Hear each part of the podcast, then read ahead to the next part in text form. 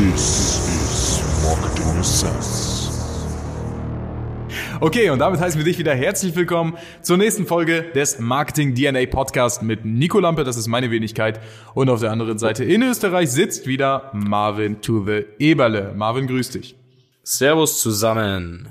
So, nach dem legendären Einstieg wollen wir auch weitermachen mit legendären persönlichen oder Persönlichkeitsmarken, Persön, wie nennt man das? Personenmarken. So rum. Persönlichkeiten. Ja. Genau, und die sich wunderbar vermarktet haben und die eine tolle Strategie benutzt haben, um bekannt zu werden, um viral zu gehen, um Millionen, teilweise Milliarden zu verkaufen und teilweise um zum Weltmarktführer zu werden. Und jetzt sagst du dir als kleines Startup, als kleines Unternehmen, naja, das ist vielleicht gar nicht mein Anspruch, aber wir stellen dir hier in dieser Podcast-Folge die Strategie vor, wie diese Unternehmen eben virales Wachstum erreicht haben. So, ich würde sagen, wir beginnen einfach mal mit den Personen oder ich fange erstmal an mit dem kurzen Shoutout. Es geht an Alexander Christiani. Marvin war, wann war das, als du bei ihm warst? Auf einem Boah, Vortrag? Vor einem Jahr oder vor zwei, ich weiß gar nicht mehr ganz genau. Okay, und ungefähr um diese Zeit herum, ich weiß nicht, ich habe es auch ähm, über YouTube, glaube ich, habe ich Videos von ihm geschaut, ähm, wo ich einfach mit dem Thema Story Marketing noch viel, viel, viel bewusster in Kontakt getreten bin. Und seitdem kann ich es irgendwie nicht mehr vergessen. Und genauso soll es Ja. natürlich auch deinen Kunden gehen. Deswegen stellen wir Ja. dir heute Story Marketing vor. Alexander Christiani, wie gesagt, eine super Empfehlung. Ähm, falls du da tiefergehende Inhalte zu dem Thema finden möchtest, einfach mal auf YouTube vielleicht danach suchen. Jetzt beschäftigen wir uns mit Personenmarken wie Christian Solmecke, ein anderer, was jetzt abwertend klingt, YouTuber. Also ein, ein Rechtsanwalt, der Ja. seine Kunden zu 99 Prozent über YouTube akquiriert, der eine mega Kanzlei dadurch aufgebaut hat und der ist einfach als absoluter Vorreiter in diesem Markt für Rechtsanwälte, ein total langweiliges Thema aus meiner Sicht, wunderbar umgesetzt hat und dadurch einfach ähm, ja auch ein super Business gemacht hat. Unter anderem sprechen wir auch über Steve Jobs, den sollte der ein oder andere von euch kennen, hat ein bisschen was mit Apple zu tun gehabt. Elon Musk, der CEO, Gründer von Tesla. Und äh, das sind einfach Personenmarken, anhand deren Beispiele wir einfach Stories, ja, Stories vorstellen wollen, die verkaufen. Stories, die verkaufen, ist, Ja. glaube ich, ein gutes Stichwort für diese Podcast-Folge. Ja, definitiv. Marvin, ich würde mich gerne mal kurz eine Minute zurücklehnen. Hau mal einfach raus, was du zu abzuliefern hast. Ja. Ich, ich starte, denke ich mal, mit einem Beispiel, dass jeder mal weiß, um was geht's hier. Ähm, Habe ich auch von Alexander Christiani damals auf dem Event. Ähm, Werde ich jetzt einfach mal so übernehmen, weil es mir damals wirklich die Augen geöffnet hat und gezeigt hat, wie wichtig ist denn Story Marketing überhaupt. Und zwar, jeder kennt Volkswagen. Volkswagen, eine Riesenfirma, äh, man kommt gar nicht an denen vorbei. Und die haben ein neues Auto auf den Markt gebracht. Jeder von den von euch kennt auch den Golf und die haben jetzt den Golf GTE rausgebracht. Heißt also die Hybrid-Variante des Golf GTI oder generell des Golfs. Und die haben da Millionen Euro in Fernsehwerbung gesteckt, äh, in generell Online-Marketing-Maßnahmen, haben jede Säule im ganzen, in der ganzen Stadt voll plakatiert. Man kam also nicht mehr am Golf vorbei, man hat ihn überall gesehen, wo man ist. Und die haben dafür wirklich Millionen von Euro gezahlt. Ähm, Ende eines Jahres, nachdem die die Kampagne halt gestartet hatten oder gefahren haben, Millionen, wie gesagt, rausballert haben, was kam raus? Die haben 40.000 Golf GTE verkauft. Der eine oder andere von euch wird sich jetzt denken, 40.000 Autos verkauft, wow, da scheppert's ja richtig in der Kasse. Dem ist aber nicht so, wenn man sich mal Volkswagen vorstellt, die Größe des Unternehmens, auch die Ausgaben, was die alles haben und auch das Werbebudget, was sie dafür in die Hand genommen haben, wirst du dir sicher sein können, so viel Geld ist es dann doch nicht. Also Ähm, so viel Geld war es doch nicht, um es mal klar, klar zu sagen, das war ein mega Minusgeschäft. Ne?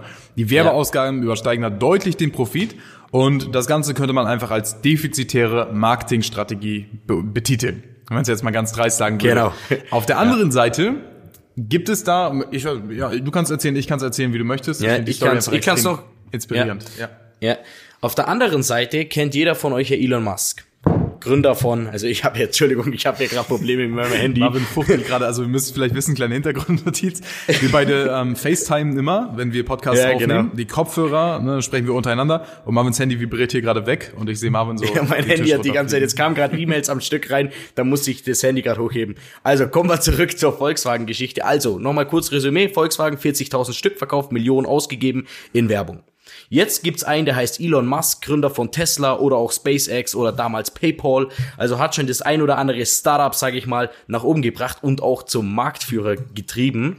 Der geht hin, stellt sich ganz ehrlich eines Freitags nachmittags ähm, auf eine Bühne oder, oder an irgendein Kamerateam und sagt, yo, ich habe da eine Idee, ähm, ein Auto, ein elektronisches Auto, die Idee ist da, soll so und so ausschauen. Ganz ehrlich, ich habe noch nicht die Fertigungsstrecken dafür, ich habe noch nicht die Experten dafür, aber das Auto wird geil. Ja. Das kann ich euch schon mal sagen. Um was ist nach diesen Wochen, äh, beziehungsweise dann sind zwei, drei Tage vergangen. Und was ist am Montag passiert, wo Elon Musk quasi auf seine Bestellungen schaut? Er hat dann halt gesagt, hey, bestellt's die Karre, äh, kostet irgendwie 1000 Euro Vorbestellung, dann nehmen wir euch an und in zwei, drei Jahren, wenn ich alles zusammengebaut habe, wenn ich meine Fertigungsstrecken habe, wenn ich meine Experten habe, meine Mitarbeiter, dann kriegt er das Ding auch. Und er hatte 250.000 Bestellungen. Und das ohne einen Cent dafür auszugeben. Er hat also kein Geld in Werbe, in Werbung gesteckt. Soll jetzt nicht heißen, Werbung ist nicht wichtig. Definitiv ist Werbung wichtig.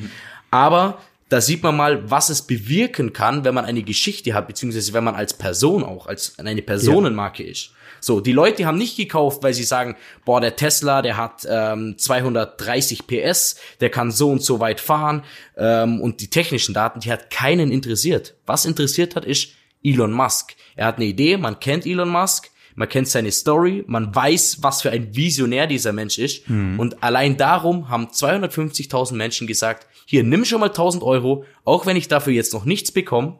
Und in zwei, drei Jahren möchte ich dann halt mein Auto. Und zahle natürlich nochmal. Genau, Äh, die kriegen es nicht für 1000 Euro, sondern Das muss man sich einfach mal wirklich auf der Zunge zergehen lassen. Das sind Leute, die sagen, ich weiß nicht genau, was davon wird. Es kann auch sein, dass es voll in die Hose geht, so ähnlich wie so ein Kickstarter-Projekt. Das, das Ganze ist einfach davon so, also das meine ich eigentlich immer, wenn wir Werbekampagnen schalten, die den Kunden wirklich emotional treffen. Bedeutet also, der Ja. Kunde, dem Kunden oder dem Interessenten ist es egal, wie weit und wie hart der Weg ist, ob der Button blau, grün oder rot ist, ob ich da jetzt sieben Felder oder vier Felder ausfüllen muss. Letztendlich habe ich so einen Nerv im Kunden getroffen, dass ich gesagt habe, oder dass der Kunde oder Interessent letztendlich sagt, ja, let's do it. Und genau das Genau. passiert eben, wenn man Story Marketing mit einbringt. Und jetzt könnte man natürlich auch sagen, hey, so eine langweilige Sache, ähm, wie wenn ich jetzt Zement verkaufe oder wenn ich jetzt beispielsweise irgendwelche Autozusatzteile verkaufe oder wenn ich jetzt sogar eine Beratungsdienstleistung verkaufe, nehmen wir mal an, einen Rechtsanwalt, so, oh, was langweiliges gibt's ja nicht, wie kann ich denn davon eine Story machen? Wunderbares Fallbeispiel, einfach mal eingeben, Christian Solmecke, Rechtsanwalt der Kölner Medienkanzlei, äh, bla bla bla und äh, Wildebeuger und Solmecke. Ja, genau. Diesen Satz habe ich im Kopf. Ne, den, den Satz Ja. habe ich im Kopf, weil ich mir etliche Videos von ihm angeschaut habe und das tangiert mich null, dieses Thema. Ich bin aber, und wenn ich weiß, ich brauche einen guten Rechtsanwalt, wäre das definitiv jemand, den ich dafür in Frage ziehen würde. Das heißt, auch diese Personal Branding Strategie, diese Story letztendlich von Christian Solmecke, die ist einfach extrem toll zurückzuführen auf, auf seine, auf seinen Marketingkanal, der eben YouTube ist.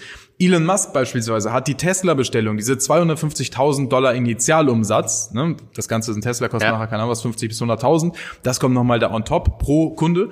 Das Ganze hat er tatsächlich bei einem Online-Funnel-Modell abgewickelt. Das heißt, wir merken, im Markt gibt es aktuell eine Verschiebung. Ne? Diese klassischen Wege, Volkswagen, Litfaßsäulen, Fernsehwerbung, nicht messbarer Return on Invest und so weiter.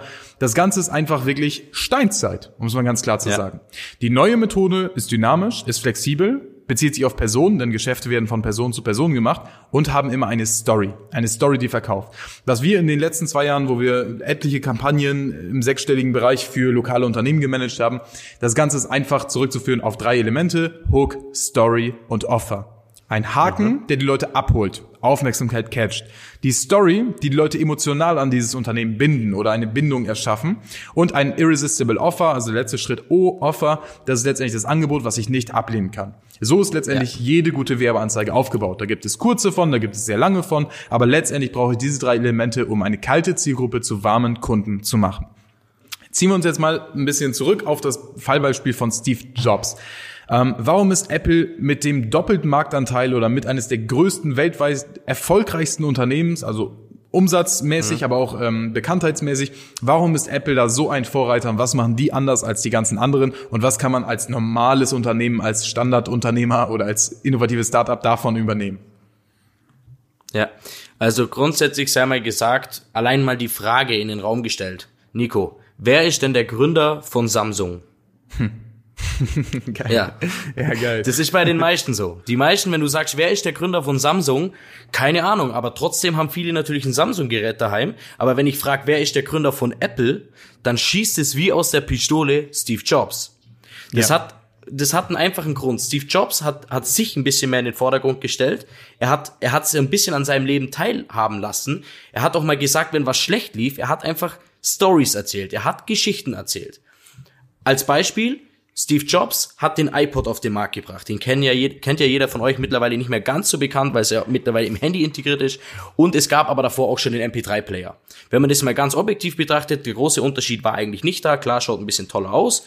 Aber wie hat Steve Jobs das Ganze verkauft? Er hat gesagt, so quasi Musik verbindet uns, Musik bringt Emotionen, wir lachen zusammen durch Musik, wir gehen jeden Tag durch die Gegend, hören unsere Lieblingslieder, uns geht's gut. Ähm, du hast also tausend deiner Lieblingssongs in deiner Hosentasche. so in der Richtung hat er, hat er den iPod vorgestellt. Und was würden jetzt andere Unternehmen machen? Die würden hingehen und sagen, ähm, ja, das ist ein MP3-Player, der hat 16 Gigabyte Speicher, du kannst damit 2000 Lieder auf deine Tasche, äh, 2000 Lieder draufladen, die Soundqualität ähm, hat äh, 48.000 Hertz, so genau. hätten jetzt. Das ist super flach aus Car Carbon, Fiberglas, keine Ahnung was. Ja, genau. Alles genau. sinnlose und nicht werthaltige Features. Ne, jetzt gibt's natürlich die verschiedenen Klassifizierungen. Ich verkaufe Features. Oh, ist schön, ist bequem, ist toll. Ich verkaufe ja. Benefits. Man fühlt sich wohl mit seiner Familie, man lächelt. Ne, das ist das, was ich letztendlich eigentlich will. Oder man verkauft über Stories, die all diese Sachen kombinieren und im Kopf bleiben.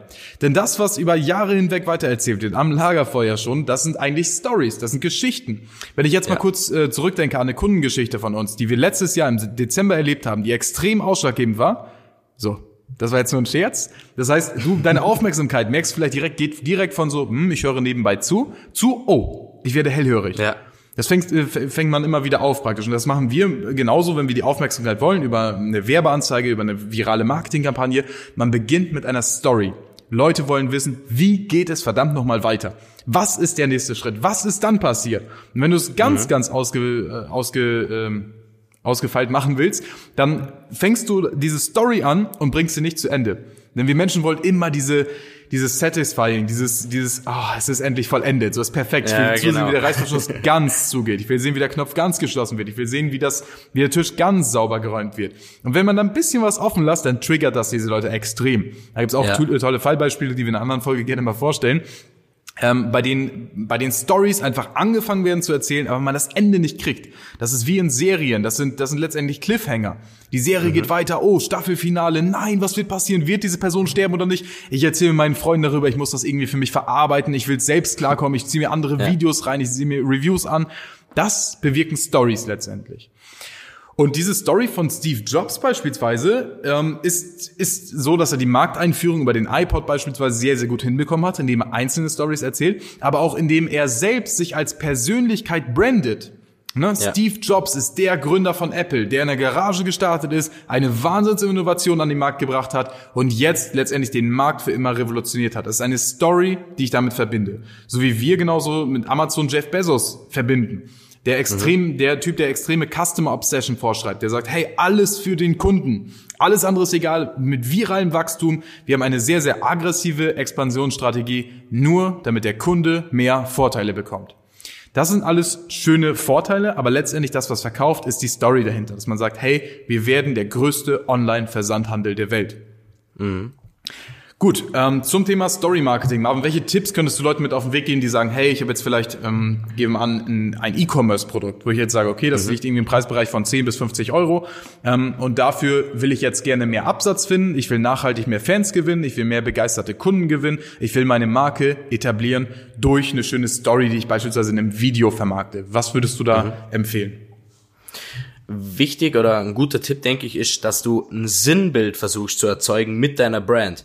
Das ist jetzt zum Beispiel mein, noch mal ein kleines Beispiel. Wenn ich jetzt sage Honda oder Harley, dann werden die meisten sich dafür Harley entscheiden. Warum? Jetzt stellen wir uns einfach mal Harley vor, den Begriff. Was habe ich da im Kopf? Ich habe da einen Rocker im Kopf, der irgendwie so die Road 66 entlang schießt, ähm, der, der bisschen grimmig schaut, aber so Emotionen spürt, dem es gut geht. Das habe ich da im Kopf. Wenn mir einer sagt Honda, dann weiß ich nicht, was ich im Kopf habe. Ja. So, und jetzt geh hin, du hast zum Beispiel ein E-Commerce-Produkt, wie Nico gerade gesagt hat, ähm, nicht allzu teuer und versuch eine Story zu kreieren, wann die Leute an dein Produkt denken sollen. Ja. Jetzt zum Beispiel nach dem Kaffee ähm, mein Produkt. Und als Beispiel Zigarette, ganz kurz, als Beispiel ja. Zigarette ist halt das Paradebeispiel eigentlich dafür. Ne? Man ja, weiß, genau. frag mal einen Raucher, wann es am schwierigsten ist, auf die Zigarette zu verzichten. Nach dem Kaffee oder beim Saufen. Das ist einfach immer der Punkt. Morgens beim Kaffee oder beim Saufen. Und das sind einfach diese Sachen, diese neuronalen Verknüpfungen, die im Kopf stattfinden. Die sind ja nicht nur irgendwie ausgedacht oder ein psychologischer Trick oder sonst was. Es sind reale neuronale Verbindungen, die du erstmal schaffen und wenn du davon loskommen willst, wieder lösen willst. Das heißt, ich Ja. weiß schon, wenn ich morgens meinen Kaffee ziehe und den aus dem Automaten rausnehme und mich hinsetze, dann will ich meine Zigarette. Ne, dann ist das Ja. so neuronal verknüpft, das ist ein logischer Ablauf. Genauso wie wenn ich mein Auto starte und den Gang einlege, hast du dann beispielsweise Kaffee und die Zigarette. Jetzt kann man das Ganze natürlich extrem böse äh, verwenden und Zigaretten herstellen. Oder man hat eben ein tolles Produkt, jetzt beispielsweise ein E-Commerce-Verbrauchsgut ne, für den Endkonsumentenmarkt, das ich mit einem Lebensgefühl verbinde.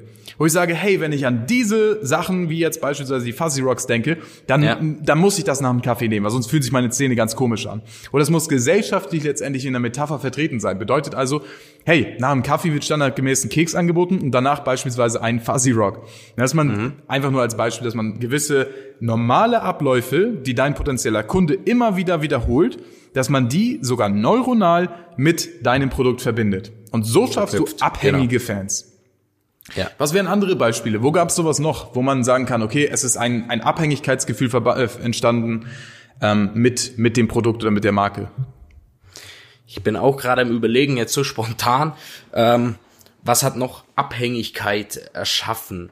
Red Bull ist beispielsweise so, dass ich sage, okay, oh, ich komme nach dem Sport, ich bin völlig kaputt, ich oh, weiß nicht, eiskalten Red Bull. So habe ich Red Bull in Stimmt, Erinnerung. ja. Kühlschrank, Ja. die stehen überall bereit, diesen Griff bereit, zack, nehme ich mir, oh, ich fühle mich wieder schön wach praktisch, ne?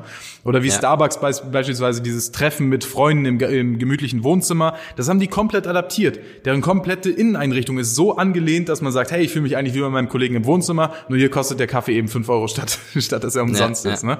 Aber das sind gewisse Verbindungen, die du schaffen kannst als Brand, als Marke, um zusammen mit deiner viralen und aggressiven Expansionsstrategie wirklich nachhaltige Fans, begeisterte Fans und begeisterte Kunden ähm, für dich und für dein Produkt zu begeistern. Genauso geht's aber auch mit ähm, beispielsweise, wenn du Berater bist im Hochpreisbereich, dass du mit gewissen Gedankengängen immer wieder deine Fans, deine Kunden an dich bindest, dass sie immer wieder zurückkommen. Beispielsweise, wenn ich an Story Marketing denke, denke ich zuerst an Russell Brunson, dann an Alexander Christiani. Das sind zwei Ja. Persönlichkeiten für mich, die für das Thema Story, äh, Story Brand Marketing im Prinzip stehen. Und so kann man das genauso auch als Berater machen, dass man sagt, hey, jedes Mal dann, wenn es um Facebook Ads geht, dann denke ich an Nico. Oder jedes Mal Ja. dann, wenn es um beispielsweise visuelle Gestaltung geht, dann denke ich an Marvin. Und so muss man eben diese persönliche Verbindung schaffen. Jetzt noch mal ein bisschen was aus der ähm, aus der Praxis. Das heißt, wenn du ein normales Unternehmen hast, also ein klassisches Unternehmen verkaufst vielleicht äh, Produkt an Endkonsumenten, dann wirst du in der Regel diese Tipps mitnehmen, wirst sagen, hm, ja, behalte ich mal im Hinterkopf und lässt es dann sein. Jetzt möchte ich mal kurz auf den Weg geben, was die Opportunitätskosten sind, wenn du einfach sagst, hört sich ja ganz cool an, müssen wir uns mal drüber besprechen, aber du setzt es wieder nicht um. Das Einzige, was passieren wird, ist, dass mindestens 10, 20, 30 deiner größten Konkurrenten auf die Idee kommen werden und sagen, okay, let's give it a try. Ich mach's einfach mal. Die setzen diese ganzen Sachen um und die werden viele Fehler machen. Von den Fehlern kannst du natürlich lernen. Du kannst aber auch sagen, hey, die sind eigentlich schon wieder zehn Schritte vor, äh, voraus. Die haben schon wichtige Learnings gemacht, die haben schon wichtige Zielgruppen ähm, erschlossen. Das ist ähnlich wie Amazon sagt, okay, wir machen das Ganze mit, mit der Alexa und sichern uns da so viele Marktanteile mit, machen den Bestellprozess noch mal wieder leichter, bis die anderen marktführenden Unternehmen auf die Idee kommen, sowas ähnliches zu machen, ist Alexa in jedem Wohnzimmer und hat diesen Bestellprozess für immer revolutioniert. Und deswegen möchte ich dir mitgeben auf diesem Weg, wenn du sagst, ja, okay, dieser Christian Solmecke, der ist Rechtsanwalt, ja, der macht Videos, aber mh, für meinen Bereich ist es vielleicht nicht. Der Typ hat losgelegt, der Typ hat's umgesetzt und der Typ ist dran geblieben. Und der Typ hat den Markt nachhaltig verändert. Ich glaube, kein Anwalt in Deutschland bekommt so viele organische Anfragen wie er. Genau, ich wollte gerade sagen, der Vertriebskanal YouTube, der gehört Christian Solmecke. Du kannst tun, was du willst. Auch wenn jetzt ein anderer ähm, Rechtsanwalt kommt. Natürlich kannst du noch ein bisschen was vom Kuchen mitnehmen, wenn du über gewisse Keywords gefunden wirst. Aber man weiß einfach, online, Jura-Themen, Christian Solmecke. So. Genau. Was macht Das er macht beispielsweise, um das mal Ja. zu analysieren? Er sucht sich extrem polarisierende Themen heraus, ne, die die Randgruppen Mhm. seiner Hauptzielgruppe abgreifen. Wo er vielleicht sagt, hm, das sind vielleicht Jüngere, die man Rechtsanwalt gebrauchen könnten, die sind vielleicht sehr affin dafür, im Internet mal anzufragen. Er greift aber auch andere Themen heraus und greift sich große Rechtsstreit, die öffentliche Bekanntheit auf sich gezogen haben. Auch die nimmt er sich wieder äh, vor und schafft somit ein riesengroßes, breit gefächertes Cluster, wo er überall seine, seine äh, ja, Finger im Spiel hat, sag ich mal, wo er überall gut positioniert ist, wo er einen sympathischen Eindruck macht, wo er wertvollen Content mitgibt, den ich mir selber gerne rein, äh, reinziehe, obwohl ich nicht ansatzweise jetzt gerade an einem Anwalt interessiert bin. oder Ja, einem anderen. Definitiv. Und was er auch macht, also zum einen wichtiger Content, er greift relevante, virale Themen gerade auf. Also wenn es zum Beispiel letztes Jahr DSGVO, da ging natürlich sein Kanal durch die Extrem. Decke. Oder was er aber auch macht, und das finde ich auch interessant, er macht einfach so ein, so ein Trash-Talk im Prinzip und nimmt ab und zu mal so Fragen aus der Community, die einfach im Prinzip sich kein anderer, dem würde es würde man sich nicht trauen, zu einem Anwalt zu gehen und das zu fragen. Als Beispiel, darf ich während der Autofahrt auf meinem Holzbrett tippen? Man sagt ja, auf dem Handy tippen ist nicht erlaubt, aber darf ich ein Holzbrett in die Hand nehmen und darauf tippen? Und er geht hin und beantwortet die Frage. Er sucht sich raus aus, aus seinen ganzen Büchern, ob das Ja. denn erlaubt wäre. Ja, und das ist das Coole. Da, und dafür sorgt er halt für Viralität. Das schicke ich rum und sag, schau mal, du darfst übrigens nicht auf dem Holzbrett tippen. Und das So, ist, das ist der Punkt, mega wichtiger Punkt, perfekte Überleitung. Das gleiche gilt für Facebook-Kampagnen, YouTube-Videokampagnen. Ich habe es oft gesehen, dass dann Kampagnen von unseren Kunden oder ähnlichen Bekannten beispielsweise, dass die einfach gesagt haben, okay, ich will diese Kampagne jetzt nochmal sehen und ich, ich warte die ganze Zeit darauf, dass du mich wieder abholt. Wann kommt die wohl Ja, wieder? Wie kann genau. ich die wiederfinden? Und das ist virales Marketing. Weil wenn du diese Kampagne, dieses Video dich wieder erreicht, dann teilst du das mit deinen Freunden, du teilst es in der Gruppe, du verlinkst Leute. Alles und wann, wann verlinke ich immer Leute? Die nächste Frage. Immer dann, wenn ich einen Status vermitteln möchte. Ein Status ist für mich erstmal, ein Status ist immer relativ. Ne, Ich habe einen Status, ich bin der und der, ich fühle mich so und so, ich gehöre in diese Klasse. Sagt man nicht öffentlich, aber so sieht man sich. Jetzt ist die nächste Sache, wie kann ich diesen Status erhöhen? Das ist die beständige Frage, die mich antreibt. Es gibt zwei Treiber letztendlich, Status oder Sicherheit. Und in der Regel versuche ich meinen Status zu erhalten oder den zu erhöhen. Wie kann ich den jetzt erhöhen? Indem ich ein Video teile. So kann ich mit minimalem Aufwand meinen Status erhöhen. Und ich sage, hey, beispielsweise im, im Hochpreisbereich, hey, hier, neue Rolex ist rausgekommen. Ich verlinke darunter meine Freunde und ich weiß, meine ganzen anderen Freunde sehen es auch. Zack, Status ist erhöht. Alle Leute wissen, ich interessiere mich für Rolex, die sind extrem teuer und ich fühle mich vielleicht ein bisschen besser. Sinnlos, aber effektiv als Marketingkampagne. Das bedeutet, gib deinen Kunden, deinen Interessenten eine Vorlage zur Statuserhöhung, wenn sie es ihren Freunden, Bekannten oder Familien weitererzählen. Konkretes Beispiel, man kann einen Fitnessstudio-Beitrag immer so bewerten, dass man sagt, hey, endlich abspecken. Da will ich garantiert nicht drunter äh, kommentiert werden, ne? also will ich nicht verlinkt werden. Oder wenn ich sage, hey, die Form deines Lebens ähm, für echte Hard Work, äh, für Workouts, die äh, die die Nerven strapazieren, keine Ahnung was. Wenn ich mich Ja. als Kampf, als Bestie, als starker Mann im Prinzip darunter äh, angesprochen fühle, dann werde ich darunter gerne verlinkt. Dann verlinke ich gerne meine Freunde, denen ich ein Kompliment machen will und ähnliches. Ja. Das heißt, Definitiv. Status oder Sicherheit müssen mit der Story transportiert werden. Und was bei Stories der wichtigste und ausschlaggebendste Punkt ist, an dem wir uns selbst fast nie halten, muss man ganz klar zu sagen, ist die Drittklässlersprache. Das heißt, Donald Miller ist, ein, ist bekannt für die Story Brand. Das heißt, er hat auch ein Buch geschrieben, How to Build a Story Brand That Sells, glaube ich. Irgendwas mit Story Brand. Jedenfalls geht es darum, dass du deine Story so weitererzählst, dass jeder andere es ohne sein Gehirn anzustrengen auch weitererzählen kannst. Ja. Denn was, if, also if you, con, if you confuse, you lose. Und das ist so. Man versucht ganz oft dem Kunden so kompliziert zu erklären, dass man der Experte schlechthin in Flachdachdämmung ist.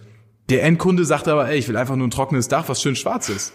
Na, und das ist genau der Punkt, weshalb, weshalb An, äh, Angebot und Nachfrage oft aneinander vorbeispricht, weil man die Story, die Botschaft, die man zu erzählen hat, einfach in einer zu hohen, zu, zu abgesperrten Sprache erzählt. Deshalb mein Tipp an dich. A, nutze Stories, um deine Geschichte zu erzählen. Stories sollten Emotionen beinhalten und Emotionen transportieren. Ein weiterer Goodie für Stories ist die Statuserhöhung, wenn ich das Ganze weitererzähle. Eine Geschichte über Rolex teile ich gerne, erzähle ich gerne. Eine Geschichte über das Abspecken wahrscheinlich eher weniger. Und auf der anderen Seite sollten wir dafür sorgen, dass die, äh, die, die, die Story, dieses gesamte Konzept, was ich vermitteln möchte, simpel ist. Dass es einfach ist, dass es in der Sprache meines Kunden ist und dass es im besten Fall auch noch die Metaphern meines Kundenavatars nutzt. Ja. Wenn unsere Kunden beispielsweise, was wir herausgefunden haben, immer wieder das Wort roten Faden benutzen, wenn jemand sagen, mir fehlt der rote Faden, mir fehlt der rote Faden, mir fehlt der rote Faden, dann sprechen wir genau das in unseren Werbekampagnen an und merken auf einmal, die Metriken, die Key Performance Indikatoren, gehen auf einmal nach oben. Oh, CPA Ja. wird geringer. Die Cost per Acquisition, das heißt, was gebe ich aus, um meinen Kunden zu akquirieren, wird deutlich geringer, wenn ich gewisse Metaphern verwende, wenn ich die Sprache meiner Zielgruppe spreche. Die, ähm, die Video-View-Rate, wie lange jemand mein Video anschaut, wird auf einmal viel, viel höher, wenn ich gewisse Worte einbringe, die die Zielgruppe den ganzen Tag um sich wirft. Und das sind so die Top 4 bis 5 Tipps, um mit einer Story den Markt einerseits nachhaltig zu verändern, auf der anderen Seite aber auch effektiv für sich als Kunde zu gewinnen. Genau. Und ein Tipp noch, versuch deine Story mit etwas zu verknüpfen. Versuch wirklich eine Verknüpfung herzustellen, wie zum Beispiel wirklich die Zigarette mit Kaffee, jetzt blöd gesagt, ja. aber die haben das verknüpft. Oder aus einem anderen Winkel betrachtet, Brille und Vielmann. Die, die haben knallhart diese Brille für sich gebrandet. Wenn ich zu irgendeinem sage Brille, dann fällt dem als erstes Vielmann ein. So, versuch irgendwo eine Verknüpfung herzustellen mit deinem Produkt und einer Situation, die dein Kunde, wo, wo er dein Produkt nutzen soll. Ja. Während dem Autofahren oder, oder wenn er zum Beispiel verkauft. Soll er an dich denken, wenn er verkauft? Ähm, als wenn du jetzt zum Beispiel Vertriebsexperte bist und so weiter. Also eine Verknüpfung herzustellen mit einer Situation ist sehr, sehr, sehr wertvoll.